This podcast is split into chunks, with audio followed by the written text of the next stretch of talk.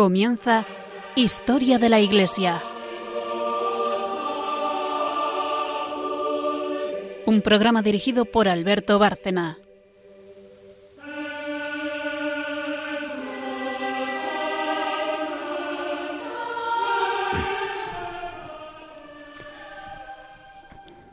Buenas noches, oyentes de Radio María y de este programa, Historia de la Iglesia. Buenas noches, María Ornedo. Buenas noches. Y buenas noches, Carmen Tour de Montis. Buenas noches. Ante todo, breve explicación, como siempre, para quienes no son seguidores habituales del programa eh, o para aquellos que lo oyen de vez en cuando y no, y no saben cómo y no conocen el esquema del mismo.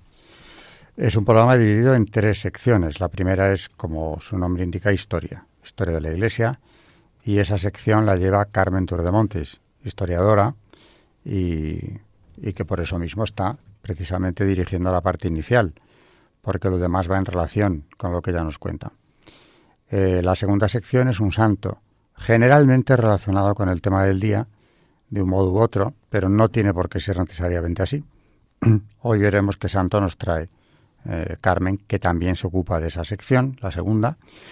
Y por último, la tercera es eh, la sección que lleva María Ornedo sobre magisterio, doctrina de la Iglesia, también relacionado con, con lo que estamos viendo, o en realidad abarca temas más universales, más intemporales, porque al ser doctrina, a no ser que tratemos una herejía puntualmente de algún periodo histórico, eh, es algo que ha quedado ahí como depósito sagrado de la Iglesia y que en el caso de, de María, de lo que está tratando hace ya varios programas, es la transustanciación, con la que lleva, como digo, varios programas y continuará hoy también.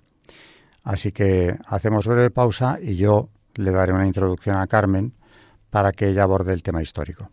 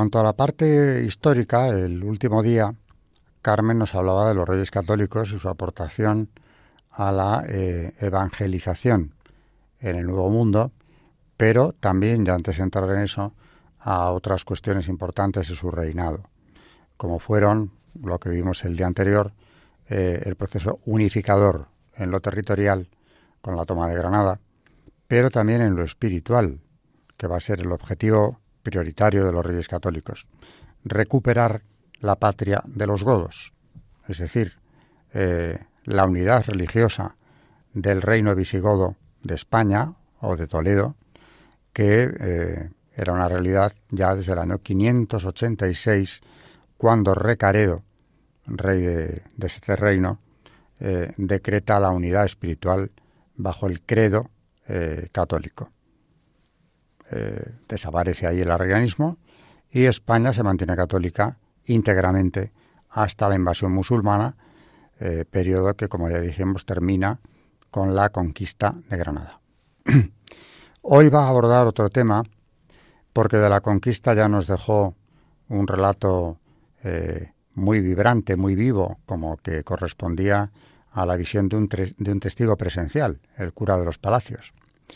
Pero hay otros aspectos, este reinado está lleno de aspectos importantes, hay otros aspectos que no podemos dejar de abordar. Y es que, como acabo de decir, la unidad religiosa para ellos era también una prioridad. Yo diría que es la primera de todas las prioridades que tenían cuando su reinado se iniciaba. Eh, vamos a abordar un tema polémico hoy, como es el del Tribunal del Santo Oficio, que se establece en España ante la insistencia de los reyes y una cierta resistencia por parte de los pontífices, que en principio no veían eh, con buenos ojos la instauración de una Inquisición española. Y digo española porque la Inquisición no es una institución nueva. Aquí en este programa hemos visto ya la Inquisición medieval, la primera de todas creada por un emperador del Sacro Imperio Romano Germánico. y luego la pontificia, pero medieval también, que se creó para combatir la herejía de los albigenses. También hemos hablado aquí de ella y del papel que desempeñaron en la, eh, en la represión, en el control de, esta, de la expansión de esta herejía, la Orden de Santo Domingo.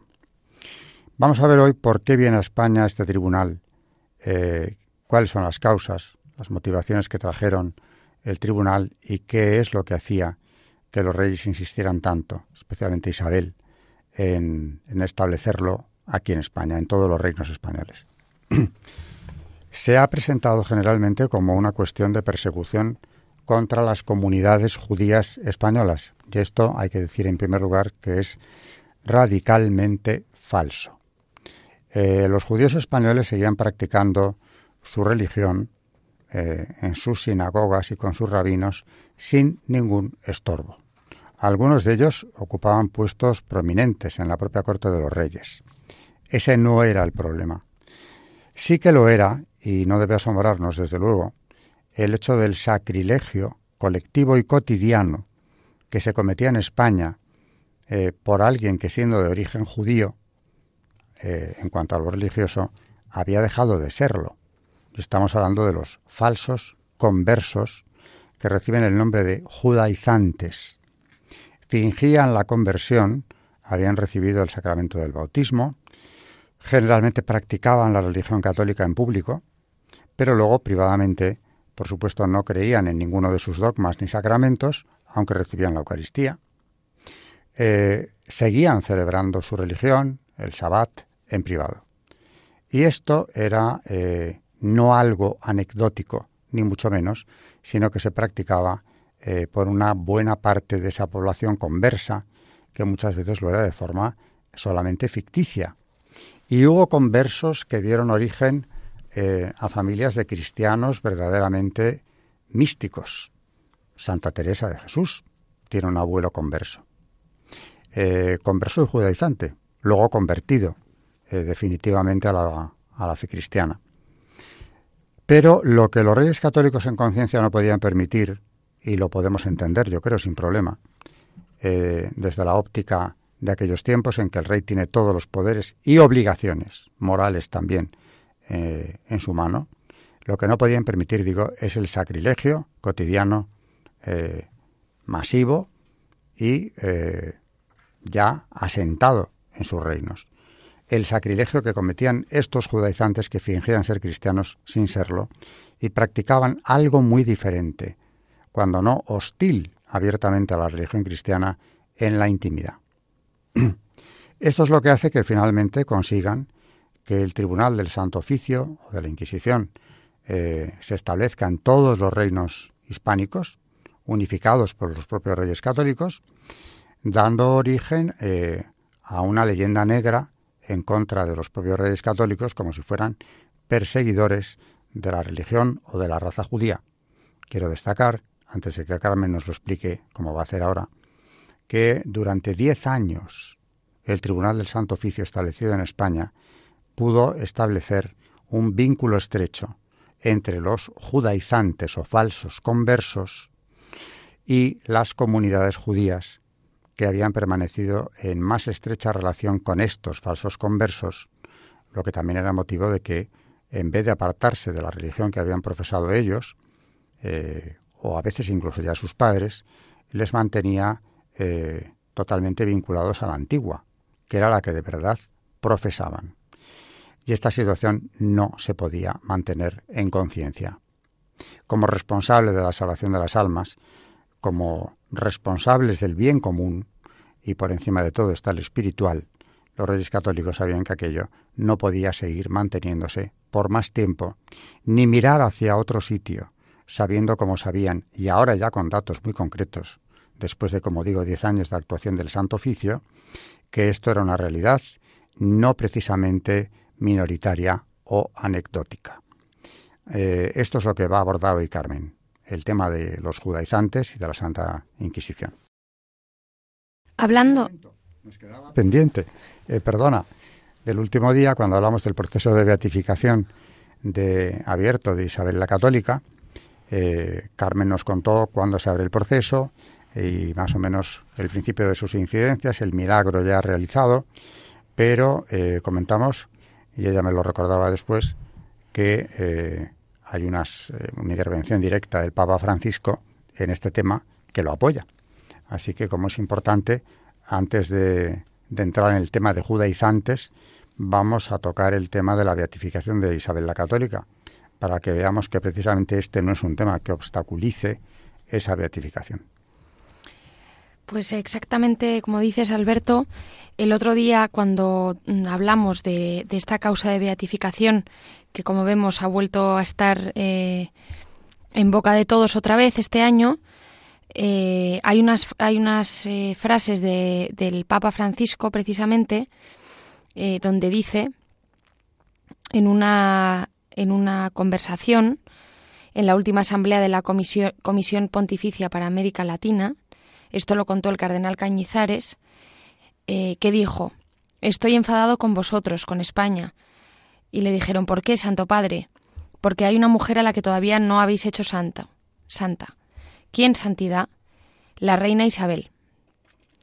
O sea que él, eh, pues eh, diciendo estas palabras, está claramente apoyando la beatificación y la causa de la que ya hablamos en el programa anterior, eh, con uno de los milagros eh, que se le atribuyen, y la conferencia episcopal decir también que reactivará a petición del Papa Francisco esta causa que, como dijimos en el programa anterior, lleva paralizada desde hace unos años, desde el año 91.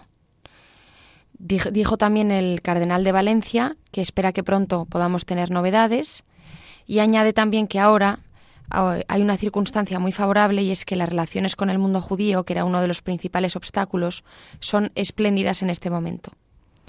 Dar la nacionalidad española a los sefardíes fue muy importante. Con lo cual, pues precisamente hablando del tema de los judíos, del que por cierto, Alberto, también antes de, hablar de él, me gustaría añadir, y si te parece lo, lo ampliaremos en otro el siguiente programa, ya que vamos a estar bastante tiempo con ellos, todo lo que ha tenido que ver la leyenda negra eh, con todo el tema de la Inquisición española. Y bueno, una vez que hablemos de, de, de, la parte histórica, pues o en el siguiente programa podemos incluso dar cifras de lo que estaba pasando en Europa precisamente en esa época, eh, con todo este tema. Después en los países protestantes, es decir, mm, y cómo también pues toda esta leyenda negra mm, y la Inquisición ha servido pues para, para aumentarla y, la han utilizado sobre todo pues otros países para, para agrandarla. Y también pues daremos algunos datos si te parece que, que lo que lo corroboran. Claro que sí. y continuando con lo que decía Alberto hablando precisamente de la, de la implantación del Santo Oficio dice Lozoya en la atención que prestan los reyes a este asunto, al servicio del cual ponen toda la fuerza del nuevo Estado, influye sin duda su fervor religioso, especialmente en la reina, pero también su concepto unitario del Estado. El motivo principal de su implantación fueron las actividades de los conversos. La política de los Trastámara había ocasionado aparentemente infinidad de conversiones, con frecuencia no sinceras, pues fueron muchos los que creyeron compatible el conservar su posición y sus riquezas practicando la religión de sus padres en el secreto del hogar. Estos falsos conversos, en constante comunicación con los cristianos, constituían para el catolicismo un peligro más grave que el de sus hermanos de raza, obligados a recluirse en las juderías y a ostentar en su traje signos determinados. Estos conversos, ricos e inteligentes, cada vez más influyentes en los negocios públicos, excitaban en los cristianos viejos una animadversión que creó el ambiente que no solo hizo posible, sino que favoreció sus crueldades y sus indisculpables excesos. Esto lo, lo cuenta el marqués de Lozoya en su Historia de España. Indiscutiblemente hubo gran número de conversos cuya descendencia fue sinceramente cristiana, llegando incluso a un gran fervor en la práctica de su fe, o hasta la cumbre del misticismo, como decía Alberto en el caso de la gran santa española Teresa de Jesús, que fue nieta del converso toledano Juan Sánchez, procesado por la Inquisición en 1485 por judaizar y que condenado al llevar el, a llevar el San Benito logró sin embargo conservar su patrimonio, aunque dejó Toledo, pasando a la que sería cuna de su nieta, Ávila. Pero ya, en un primer momento, pudo comprobarse que la extensión del mal era considerable al comenzar el funcionamiento del tribunal. Hubo denuncias de que los judaizantes sevillanos se reunían el jueves santo en conciliábulos blasfemos, lo que reveló la importancia del judaísmo clandestino en Sevilla fue el caso del millonario Diego de Suján, en cuya casa se reunían muchos falsos conversos, gente principal y poderoso y poderosa. Algunos incluso habían emparentado con familias de la nobleza, a pesar del requisito nobiliario de poder exhibir limpieza de sangre para conservar su condición, por lo que fueron caballeros quienes protagonizaron la resistencia, mientras que el pueblo apoyaba a los inquisidores. Pasado el plazo del edicto de gracia, durante el cual sólo se imponían sanciones económicas a quienes confesaran su culpa, siguió un periodo de extremo rigor, durante el cual se quemaron muchas personas en el campo de Tablada y de cuya espantosa dureza no se puede dudar. Salió a relucir por entonces algún grave suceso achacado al terrorismo practicado por los judíos como reacción ante las persecuciones de que eran objeto. Tal es el caso del proceso llamado del Santo Niño de la Guardia, ocurrido en 1491, cuando se publicaron los aspectos más odiosos del supuesto rapto de un niño cristiano para repetir en él el rito de la crucifixión del Señor. Nacido en 1243, hijo del infanzón Sancho del Val, notario de Zaragoza, Dominguito fue infante del coro y monaguillo del aseo, gozando fama de gran devoción. El 31 de agosto de 1250, con siete años de edad, desapareció para ser hallado gracias a una misteriosa luz que señalaba el lugar donde estaba enterrado a orillas del Ebro. Tenía los agujeros de los clavos en manos y pies y el costado abierto, aparte de haber sido decapitado como otras víctimas de crímenes similares atribuidos a supersticiones judías medievales. Este niño, por cierto, fue canonizado como mártir por la Iglesia. Es el patrono de los monaguillos y de los infantes de la Escolanía de Zaragoza. En la sevillana iglesia de San Felipe Neri se construyó un altar en devoción al santo donde puede verse la siguiente inscripción. Fue martirizado por los judíos en el año 1250 en Zaragoza, su patria, a la edad de siete años. Sus reliquias, encontradas milagrosamente, se veneran en el templo del Salvador de dicha ciudad, y su culto se extendió por, por rescripto del Papa Pío VII el 9 de julio de 1808. Este altar erigido por sus parientes en el año 1815, trasladado por un individuo de, su familia en diciembre de 1863, es hoy propiedad del excelentísimo señor don Rafael Merri y del Val, pariente de dicho santo. Bueno, pues eh, aquí, hasta aquí la parte histórica que nos introduce en los motivos por los que los reyes católicos insisten en un momento crucial de la unificación de España y en el aspecto espiritual en el establecimiento de este tribunal que por fin es otorgado por el Papa, el único que podía otorgarlo, y que va a ser, como ha dicho Carmen, utilizado repetidamente como arma arrojadiza eh, por la leyenda negra antiespañola, ocultando naturalmente la parte histórica que tienen los autores de dicha leyenda negra eh, que ocultar.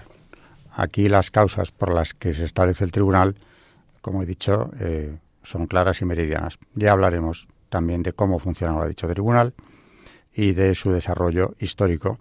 No olvidemos que el Tribunal de Santo Oficio en España se prolonga hasta el siglo XIX, es decir, que los propios reyes de la Ilustración, incluyendo al más ilustrado de todos, Carlos III, se negó a suspender, a disolver este tribunal.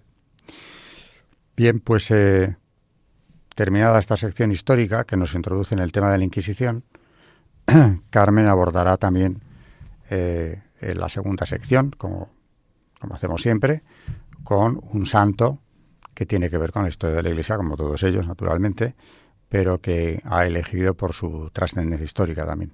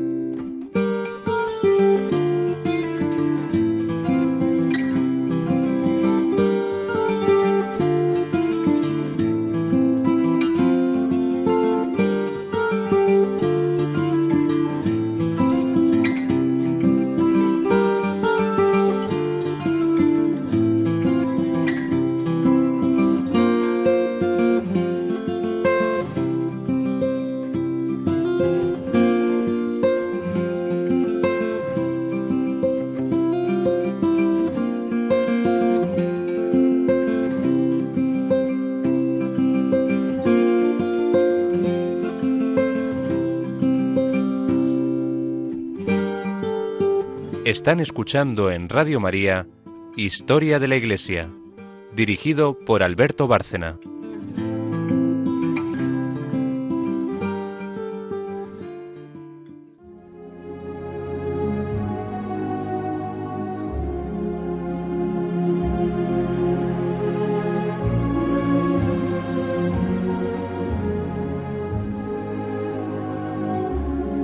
Santos en la historia de la Iglesia.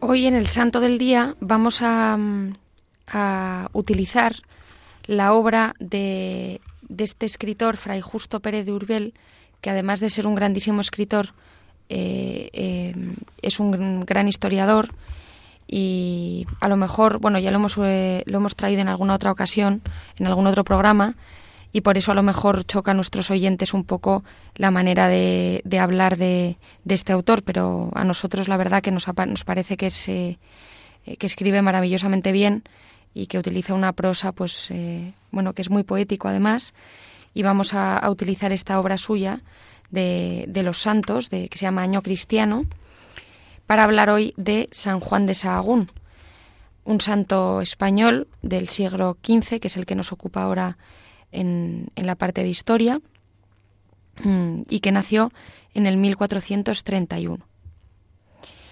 Es el hijo más ilustre de una villa donde nos salen al paso las sombras de tan famosos personajes como don Bernardo de Toledo, el primer primado de España, y doña María de Padilla, la mujer de los trágicos destinos. Sahagún se alza todavía en la llanura leonesa, sobre dunas polvorientas y arenosas, que no logran animar las aguas del Cea, el río que en otro tiempo, cuando los romanos dominaban esa tierra, se enrojeció con la sangre del mártir San Fernando. En otro tiempo, Sahagún era una abadía y una ciudad. Hoy la abadía ya no existe, Nada queda de los grandes edificios monacales, de las amplias celdas en que cada monje vivía como un gran señor, de los claustros góticos de las torres feudales, de la iglesia bizantina llena de alhajas únicas y decorada de pinturas y tapices. Pero en un ángulo, mirando hacia una plazoleta silenciosa, se señala todavía el lugar donde nació Fray Juan de Sahagún. Hoy es una iglesia de aspecto barroco, en el siglo XV era un caserón con humos de palacio. Amplia fachada y heráldico blasón, un castillo indicando que allí vivía el magnífico señor don Juan González de Castrillo, cristiano viejo, hidalgo por los cuatro costados y soldado del rey don Juan II en la batalla de Higueruela, donde fueron deshechos los moros por el condestable don Álvaro de Luna. Pero el hidalgo no veía en su primogénito los ímpetus belicosos que a él le llevaron por los campos andaluces. El pequeño Juan era grave, dulce, bondadoso y más amigo de letras que de armas, aire de clérigo. No importa, también por ese camino podía aumentar el lustre de la familia. Ahora bien, en la abadía se enseñaba latín, retórica, filosofía y teología, nada más natural que poner al muchacho en manos de los benedictinos. Juan se reveló desde el primer momento como un buen estudiante. A los 15 años tenía un beneficio que le daba una renta nada despreciable. Esto no chocaba a nadie en un tiempo en que era frecuente ver abades, arciprestes, obispos y cardenales que aún no habían salido de la infancia. Mas el joven estudiante no lo entendía de este modo. ¿Pero qué hago yo para ganarme ese dinero? y su padre le tranquilizaba diciéndole que con los años se crece y se hace uno apto para trabajar. Ahora estudia bien, añadía, que ya me encargo yo de que otro sirva tu beneficio. Algo semejante le decían los monjes de San Benito, pero el muchacho movía la cabeza, indicio de que no se dejaba convencer. Es muy escrupuloso, decían sus parientes, difícil que llegue a ser arzobispo. Un día, Juan dejó el aula vacial, salió de su pueblo y entró de paje en casa del obispo de Burgos, don Alonso de Cartagena. Y estaba contento, porque junto a su amo, antiguo príncipe de la sinagoga española, convertido en príncipe de la Iglesia, encontró una virtud profunda, un vasto saber, una biblioteca escogida y un poderoso protector. Encantado con su paje, don Alonso empezó a distinguirle con toda su confianza. Le ordenó de sacerdote, le nombró su capellán, le distinguió con el título de camarero de palacio, le hizo canónigo. A todo esto, Juan apenas tenía más de veinte años. Su brillante carrera aseguraba la realización de los sueños de su padre, pero él parecía empeñado en contradecirlos. Una mañana se presenta a su prelado, abandona los beneficios y se recoge junto a la iglesia de Santa Gadea, famosa por el juramento que a sus puertas tomó el Cid campeador a don Alfonso VI de Castilla. Allí lee, reza y medita, estudia libros canónicos y teológicos, revuelve la Bartolina, aquella suma de moral, escrita en apretada letra gótica, que acaba de comprar por mil maravedíes al maestro Pedro. Pero mientras más estudia, mayor le parece su ignorancia, más pobre su preparación sacerdotal. Quiere aprender la ciencia sagrada, saber de Dios. Y él aquí, metiendo sus libros en la alforja, despidiéndose de la gloriosa Santa Águeda y montado en su mula parda para ir en busca de los famosos catedráticos salmantinos. Salamanca va a ser la nueva patria de Juan de Sahagún, el Sinaí de sus experiencias místicas, el campo de su actividad apostólica. Primero se sienta en los bancos del aula, oye con avidez a los sabios y recoge en sus cuadernos las lecciones erizadas de distingos y sutilezas escolásticas. Pero más ansiosamente todavía escucha la voz del maestro interior que le habla de renunciamiento y de perfección, ella le hace buscar la compañía de los pobres, incrusta su espíritu en la meditación de las verdades eternas y, un día, le lleva al convento que tenían los agustinos junto a la Universidad Salmantina. Es verdad que don Juan González de Castrillo, desesperando ya de la carrera del primogénito, había puesto sus miradas en otro de sus hijos, en Hernando, que ahora viste la cogulla benedictina, pero que no tardará en cambiar el monástico capuchón por la mitra episcopal de Granada. Entretanto, el estudiante se ha convertido en Fray Juan. Ya no vive inquieto, como antes, ya no anda de un lado a otro, preguntando por la voluntad de Dios. Es un hombre feliz, ha encontrado su camino. Sus días están llenos de luz y sus noches de alegrías misteriosas. De una de ellas decía más tarde, lo que pasó aquella noche entre mi alma y Dios, él solo lo sabe. Solo Dios sabía también lo que le pasaba mientras decía la misa. Veían su rostro inflamado, sus manos temblorosas, sus ojos inmóviles, sus labios paralizados. Y el bendito fray Juan no acababa nunca, y los asistentes se salían y los ayudantes se enojaban. Hasta el superior tuvo que decirle un día Por favor, fray Juan, mire que ya nadie quiere ayudarle a la misa, a ver si puede correr un poco más. Entonces es cuando se supo algo de lo que le pasaba a fray Juan delante de la sagrada hostia. El mismo Cristo se le presentaba resplandeciente como un sol, y el fraile hablaba con él, y recibía las más altas revelaciones, y veía sus llagas. Yo vos digo, declaraba luego al prior, que tales y tantos secretos me dijo que vi, que yo desfallecía, y pensé caer en tierra, muerto con el mucho terror que me tomó. Son muchos los que creen que la práctica perfecta del ideal evangélico trae consigo la, negación de toda alegría humana y una tendencia necesaria a desatenderse del mundo natural. Ciertamente el cristianismo ha considerado siempre la fuga del mundo como un medio de reconstrucción espiritual. Pero la fuga del mundo es más una superación que una negación. La gracia presume la naturaleza, dice la teología cristiana, y es un hecho que desde que el cristianismo aparece en la tierra, la alegría la alegría dionisíaca, engendradora del vacío y angustia, se transforma en un sentimiento joyante de la vida, mucho más profundo y mucho más duradero. Eso le sucedió también a Fray Juan de Sahagún. No era un místico hipocondríaco y sombrío, no era un estoico que había renunciado a todas las alegrías de esta vida, ni pertenecía siquiera a los anacoretas, que inventaban cada día un nuevo medio para mortificar su cuerpo. Los biógrafos nos dicen que no hacía penitencias extraordinarias, que ayunaba cuando se lo mandaba la regla y comía cuando la campana le llamaba a comer. Era exactamente como los otros. Su conversación estaba llena de gracejo, su rostro ponía contento en el que le miraba. Además, sin saber cómo, Fray Juan se había hecho el director, el maestro, el padre, el consuelo de todos los desgraciados en la ciudad de Salamanca. De sus labios se escapaban las palabras bondadosas, de sus manos los prodigios estupendos. Llegaba una madre diciendo Fray Juan, que mi hijito se ha caído al pozo. Mañana una doncella que sollozaba Fray Juan, ese joven me ha engañado. Fray Juan dejaba caer la punta de su correa en el pozo y el niño salía. Celebraba una misa y el libro aparecía, y el herido curaba. Y volvía el galán ingrato y sanaba el enfermo, y el corazón triste se llenaba de optimismo y de valor. El traumaturgo sonreía cuando podía dar a las gentes algunas de estas sorpresas. Un día entra en su casona de Sahagún, oye llantos en una sala y sin avisar a nadie se cuela en el cuarto de enfrente. Allí yace una niña de siete años, entre cuatro cirios amarillos, cubierta la cabeza de rosas, inmóvil y pálida como la cera. Fray Juan coge su mano yerta y dice Vamos, perezosilla, que tu madre te aguarda. Y llevando ya la niña se dirige sonriente hacia los que lloran. Todos se llenan de espanto y se santiguan pensando en una aparición, pero el traumaturgo los tranquiliza diciendo Vamos, ¿por qué vos matáis? ¿Por qué una muchacha se desmaye y pensáis luego que es muerta? Otro día el tropel de las muchedumbres les sigue a través de las calles de Salamanca. Quieren besar su mano, tocar su negra túnica, y claman frenéticamente El santo, el santo. Fray Juan corre huyendo de aquella manifestación, llega a la plaza de la verdura y tomando una banasta de sardinas, se la echa sobre la cabeza como se la ponen los chicos para jugar al toro, y camina como desatinado gritando incansablemente Al loco, al loco.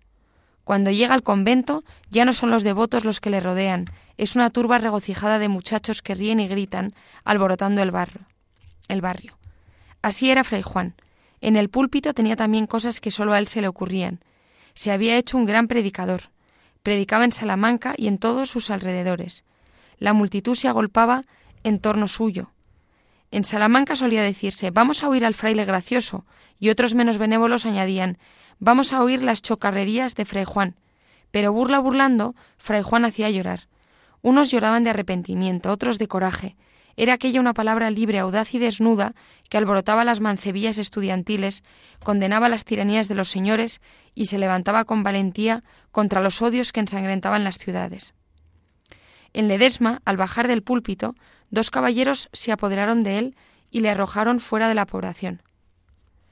En Alba de Tormes, el duque don García de Toledo le llevó a su palacio y le dijo iracundo Padre, bien habéis dado licencia a vuestra lengua, hablasteis de una manera descortés, no será mucho que vos castiguen cuando vos menos lo pensárades. Señor, contestó Fray Juan, ¿creéis que no tengo yo mi arma? A buen seguro que si alguno me sale al camino, le daré tales golpes con mi breviario que le haga huir lleno de vergüenza. Al oír estas palabras, todos se echaron a reír, y el mismo Fray Juan reía también, pero luego continuó más serio. ¿Yo por qué subo en el púlpito? ¿Para decir lisonjas o para reprender los vicios? Sepa vuestra señoría que al predicador conviene decir la verdad y morir por ella. Y por ella murió Fray Juan. Una mujer abandonada por su amante, a persuasión del santo, le dijo un día haciendo una cruz con los dedos Así, Fray Juan, yo haré que no acabéis el año. Poco después moría agotado y consumido. Creyóse que había sido víctima de un veneno.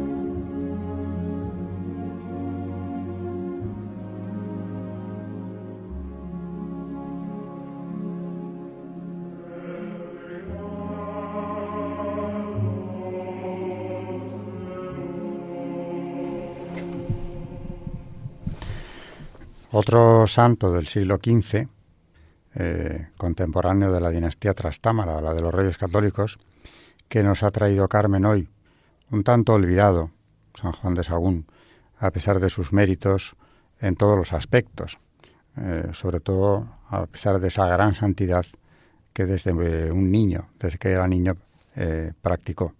Aquí no vemos en él una conversión tardía ni, ni mediana, sino que es santo desde siempre, pero que además ha tenido, tuvo en su día un gran papel evangelizador o en la confirmación de la fe de todos aquellos a quienes predicó. bien está recordarle y pensar que, como decíamos en el programa anterior, en ese siglo XV, eh, que viene después de las grandes catástrofes y cismas del anterior, pues vemos grandes figuras que nos recuerdan que en la Iglesia sigue floreciendo la santidad, transmitida de generación en generación. Y con esto hemos terminado la sección de Carmen del santo del santo del día, otro santo del 15, como en el programa anterior. Y un santo polaco que en aquella ocasión, este es español, castellano, para más señas. Eh, hoy María va a seguir con el magisterio de la Iglesia, con su, en su tercera sección del programa, con la transustanciación, con el sacrificio de la misa.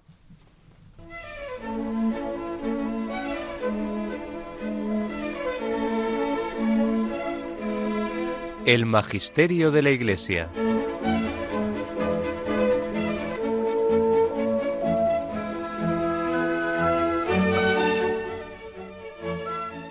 Bueno, venimos estos últimos programas con las dentro de la Suma Teológica de Santo Tomás de Aquino hablando de la transubstanciación, nada más que introducción a la cuestión, vamos a terminar hoy la introducción a la cuestión y, ya lo terminamos.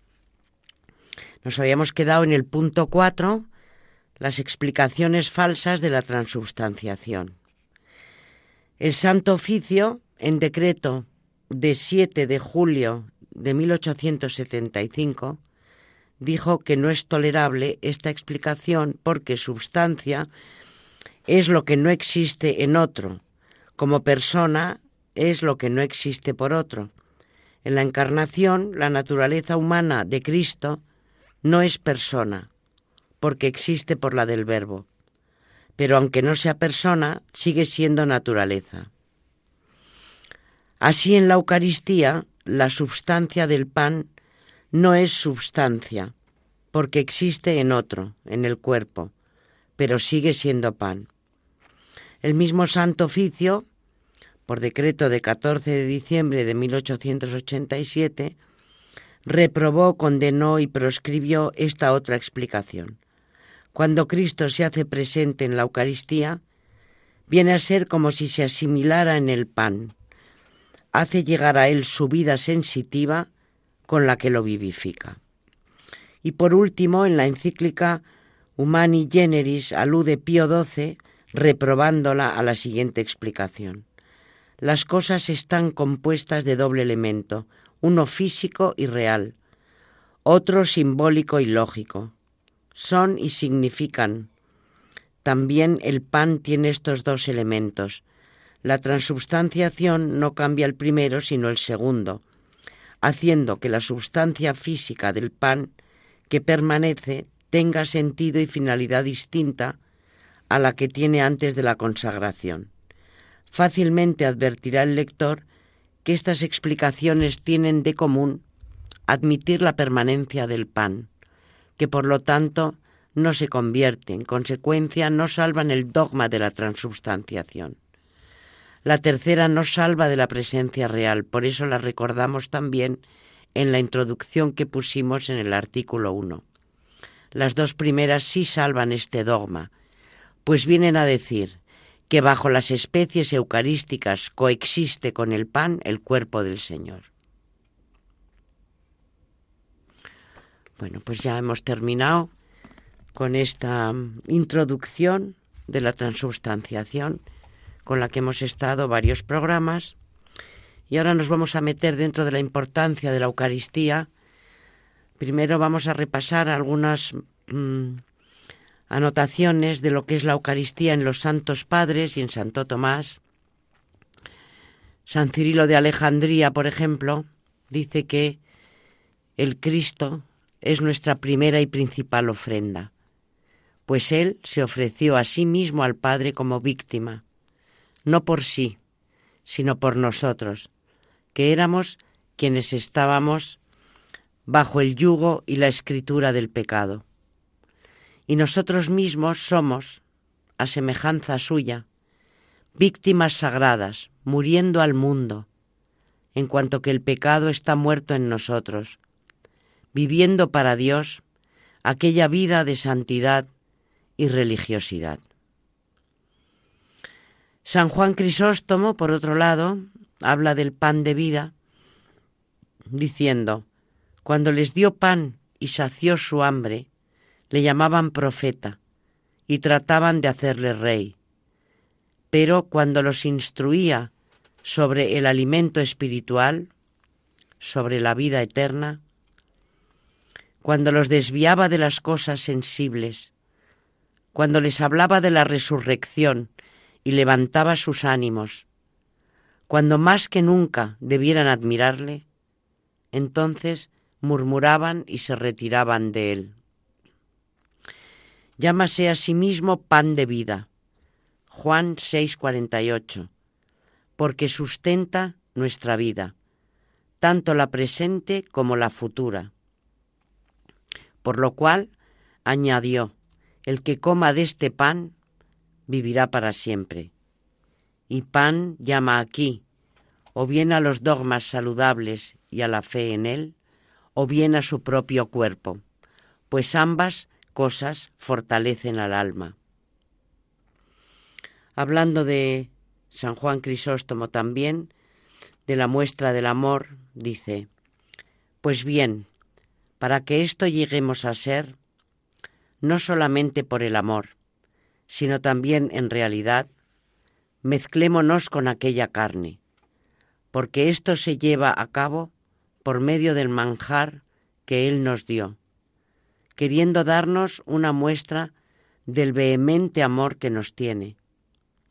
Por eso se mezcló con nosotros y metió cual fermento en nosotros su propio cuerpo, para que llegáramos a formar un todo, como el cuerpo unido con su cabeza, pues esta es prueba de ardientes amadores, pues por eso hizo lo mismo Cristo, induciéndonos a mayor amistad y demostrándonos su amor ardentísimo hacia nosotros. Ni sólo permitió a quienes le aman verle, sino también tocarle y comerle, y clavar los dientes en su carne, y estrecharse con él, y saciar todas las ansias de amor. También San Juan Crisóstomo habla del beso santo. Siempre que estamos a punto de acercarnos a la sagrada mesa, se nos manda besarnos mutuamente y acogernos con el santo saludo. ¿Por qué razón?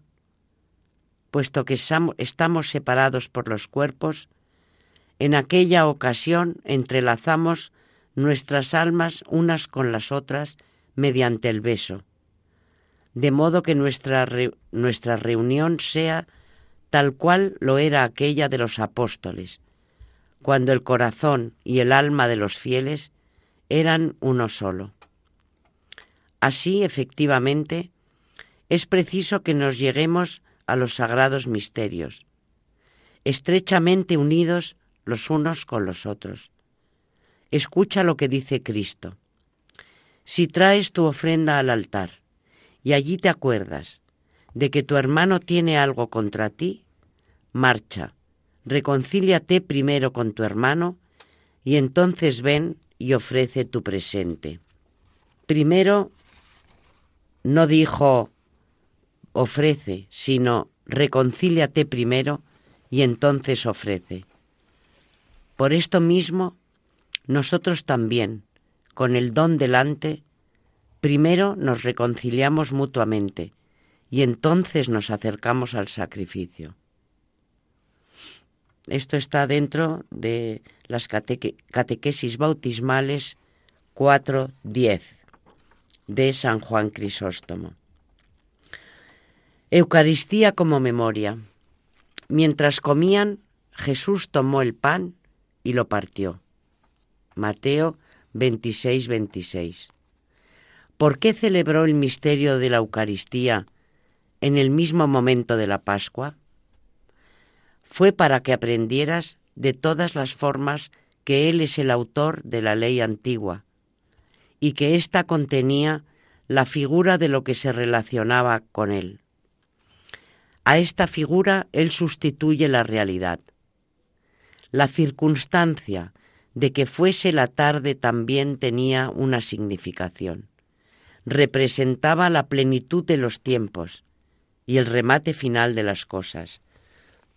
Si la Pascua, que era una simple figura, pudo librar a los hebreos de la esclavitud, ¿cuánto más librará la realidad al universo? Tomad y comed, dice Jesús, este es mi cuerpo que se da por vosotros. 1 Corintios 11:24. ¿Cómo no se turbaron los discípulos al escuchar estas palabras? Porque Cristo les había hablado ya mucho sobre esa materia no insiste sobre ello, pues estima que les había hablado lo suficiente. Confiemos también nosotros plenamente en Dios. No le pongamos dificultades, aunque lo que diga parezca ser contrario a nuestros razonamientos y a lo que vemos.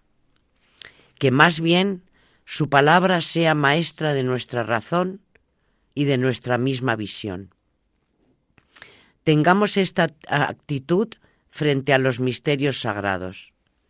No veamos en ellos solamente lo que se ofrece a nuestros sentidos, sino que tengamos sobre todo en cuenta las palabras del Señor.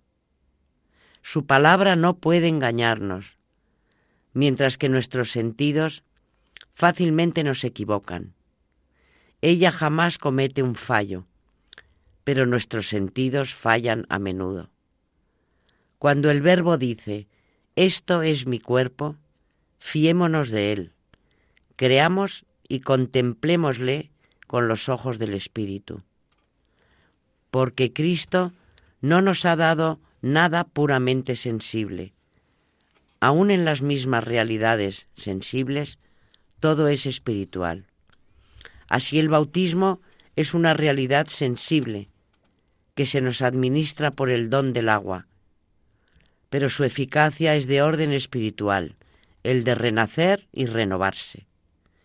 Si fueses un ser incorporal, estos dones incorporales se te concederían sin intermediario. Pero como el alma está unida al cuerpo, los dones espirituales se te comunican por medio de realidades sensibles. ¿Cuántas personas dicen hoy, quisiera ver el rostro de Cristo, sus rasgos, sus vestidos, sus calzados? Pues bien, precisamente lo estás viendo a Él, lo tocas, lo comes. Deseabas ver sus vestidos, y Él mismo se te entrega, no solamente para que lo veas, sino también para que lo toques, lo comas, lo recibas en tu corazón que nadie se acerque con indiferencia o con apatía, sino que todos vengan a Él animados de un ardiente amor. Considera el gran honor que recibes y la mesa a la que estás convidado. Lo, que los ángeles ven temblorosos, lo que no se atreven a mirar sin temor por el resplandor que irradia, nosotros lo hacemos nuestra comida lo asimilamos y llegamos a ser con Cristo un solo cuerpo y una sola carne. ¿Quién dirá las proezas de Yahvé y hará oír todas sus alabanzas? Ocurre con frecuencia que las madres confían a amas extrañas los hijos que acaban de dar a luz. Cristo no obra así. Él nos alimenta con su propia sangre, nos une completamente así. Pero me dirás, ¿no ha podido hacerlo con todos? Sí, verdaderamente con todos. Porque si vino a tomar nuestra naturaleza, fue evidentemente para todos nosotros. Y si fue para todos, fue también para cada uno en particular. Cristo se une a cada uno de los creyentes por medio de los divinos misterios, a los que alimenta por sí mismo y no se desentiende en otro. Así termina convenciéndote de que verdaderamente asume tu propia carne. No seamos, pues, indiferentes los que hemos sido favorecidos con tal amor y tan extraordinario honor. ¿No os habéis fijado nunca con qué ansias los niños se apoderan del seno de su madre y con qué avidez aplican a él sus labios? Acerquémonos nosotros con el mismo ardor a esta mesa santa, a esta fuente de donde brota una bebida espiritual, con más fuerza todavía que los niños, atraigamos la gracia del Espíritu, que nuestra única pena sea vernos privado de este alimento divino. No es obra de poder humano lo que se nos pone delante. El que otrora hizo eso en la última cena, ese mismo es el que lo sigue haciendo ahora. Nosotros ocupamos el puesto de ministros suyos, mas el que significa y transforma la ofrenda es Él. Que no asista, pues, ningún Judas, ningún avaro. Si alguno no es discípulo, retírese. Esta mesa solo a los discípulos admite. Porque con mis discípulos, dice, quiero celebrar la Pascua. Esta mesa es la misma que aquella y en nada le es inferior porque no la prepara aquella Cristo y esta el hombre, no. Él mismo prepara y esta y aquella. Este es aquel cenáculo donde entonces estuvieron. De aquí salieron al monte de los olivos. Salgamos también nosotros a las manos de los pobres, porque este es ahora el monte de los olivos. Los olivos plantados en la casa de Dios son la muchedumbre de los pobres. Ellos destilan el aceite que nos ha de ser útil en la otra vida. Aquel que tomaron consigo las vírgenes prudentes y que por no tomarlo las fatuas perecieron. Tomémoslo y entremos, a fin de salir con nuestras lámparas encendidas al encuentro del esposo. Salgamos de esta vida bien provistos de este aceite Nadie inhumano se acerque a la Eucaristía, nadie cruel, nadie inmisericordioso, nadie absolutamente impuro. Bueno, ya seguiremos con, con estos mm, párrafos hablando de la Eucaristía. Hemos estado con San Juan Crisóstomo, que todavía no, no hemos terminado, y lo dejamos para el próximo programa. Yo quiero hacer un comentario para acabar, y es que Oyendo a María ahora, eh, esas palabras de San Juan Crisóstomo, me quedaría con una frase muy breve. Si alguno no es discípulo, retírese. Está hablando de la Eucaristía. Y eso eh, se puede hilar perfectamente con lo que Carmen nos ha explicado en su sección de historia, que era precisamente lo que los reyes católicos trataron de impedir que ocurriera en España con los no discípulos que se acercaban a la mesa de la Eucaristía, sin serlo, aunque en apariencia eh, lo fueran. Si alguno no es discípulo, retírese.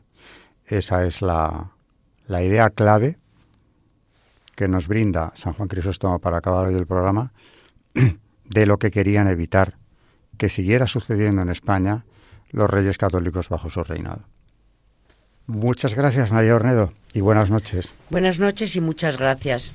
Y gracias y buenas noches, Carmen Montis. Buenas noches y muchas gracias. Buenas noches a todos los oyentes de Historia de la Iglesia, aquí en Radio María.